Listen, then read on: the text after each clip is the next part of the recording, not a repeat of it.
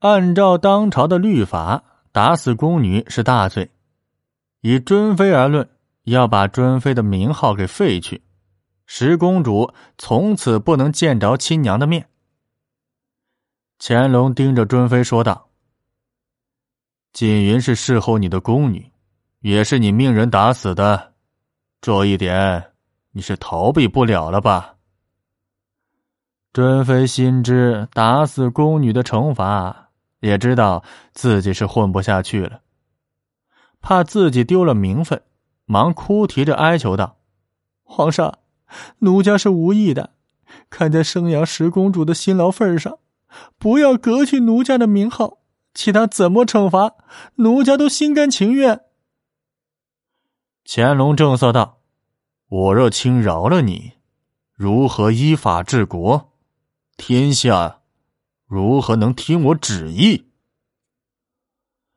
尊妃力争道：“奴家生下十公主，确实是有功劳的呀，皇上不能因过忘功。”奴家受罚心甘情愿，只是恳请叫一大臣秉公处置。尊妃因为怕乾隆一怒之下下令废了自己的名号，金口难改，不留余地。如让一个近臣来出主意的话，必能考虑情感因素，也许自己能逃过一劫。乾隆沉吟道：“好吧。”我叫和珅来，让你心服口服。当下宣和珅进殿。和珅一路上听太监说道，对事件已是心中有数。又连皇上的家事一下子又想到了自己，不免有种受宠若惊之喜悦。但一想到这是一个难题呀。不知道皇上叫自己是给尊妃留一条后路呢，还是依法处置，让尊妃心服口服？因此啊，喜忧参半，一路进殿。好在自己有如今灵机应变的能力，察言观色已经是家常便饭了，心中又多了几分笃定。乾隆见到和珅到来，便说道：“和爱卿。”当朝的律法，你是烂熟于胸。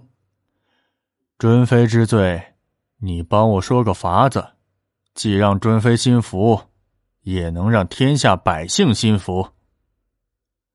和珅看着尊妃一脸泪水，楚楚动人，心想：皇上原本是尊妃是宠爱有加，即便有罪，也是离不开他的，他绝对不能得罪。但看乾隆一脸怒色，又似乎是决心严惩，以告诫宫中上下不可乱来。如何才能裁决圣意呢？当下一边看着皇上，一边吞吞吐吐道：“嗯，打打死宫女，按照刑律，须是废除名号，永不能享受嫔妃待遇。”看着边上的尊妃已经成了泪人，动人之状无以复加。任何一个男人看了，无不想怀抱抚慰呀，哪里还忍心承责呢？突然心中一念闪过，皇上的愤怒只是此时此刻，若到了彼时彼刻，怒气消去，想疼他都还来不及呢。自己在此刻。得为彼时的皇上着想才是。再说，皇上如果真想重惩他，自己发号施令，告诫天下，好事一桩，又何必让自己来一趟呢？和珅当下有了主意，接着说道：“但毕竟生了十公主，有功于皇室，且十公主日后还要尊妃陪伴，因此，若是废了名号。”不准陪伴十公主，于情于理都不相符。我看，不如罚他银子，给死去的宫女作为殡葬费用。身边的太监难逃其责，待尊妃受过。说罢，尊妃泪脸隐隐露出喜色，必定觉得自己的棋走对了。但乾隆脸色冷峻，罚钱了事，这也太轻了，与刑律相去甚远，只怕让天下人说我护短。和珅刚才往轻里说，本来就是想试探乾隆的态度，若乾隆不满意，便有进一步加重的余地。当下明白了分寸，知道如果不动尊妃的名分，还是说不过去的，那便说道：“奴才还有一个想法，请皇上定夺。如果革去妃号，降封为嫔。”既符合刑律，又能保全名分，奴才以为是权衡之法。乾隆点了点头，说道：“这还差不多，否则宫里全乱套了。”和珅舒了一口气，乾隆当下判决：尊妃降封敦嫔，罚一百两银子给宫女家人。身边侍从代他受过，革去顶戴，扣发钱粮。敦嫔为戴罪之身，不能抚养十公主。降级大概是最折中的处罚方式。敦嫔亦是泪眼婆娑，朝和珅投来了感激的目光。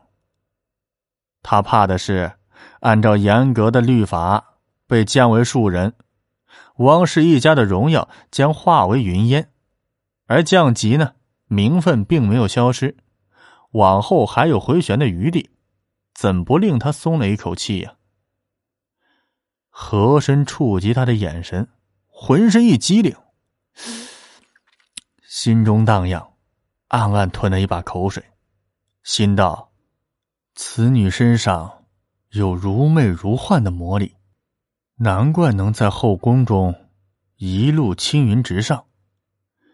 乾隆终究还是会临幸他的，还好自己没有得罪他，否则只怕没有好果子吃了。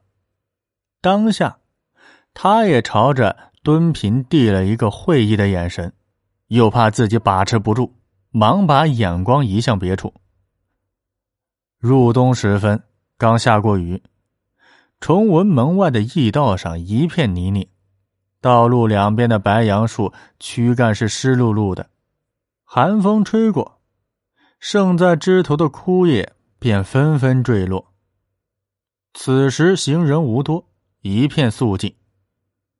突然，当值的差官见到一行车队向北疾驰而来，车队一共有十一辆，一辆轿车，十辆骡车。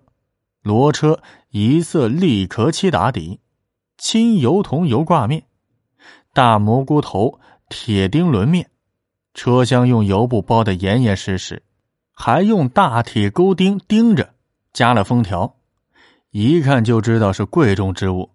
打头的轿车更是豪华，景泰来原帽包头，绿泥车围，里头坐的肯定是贵重人物。好在车辕前插遮阳伞的草口旁边，还有一面明黄镶边蓝色小旗，杆子上写着一行字：“亲命云贵总督太子太保礼。”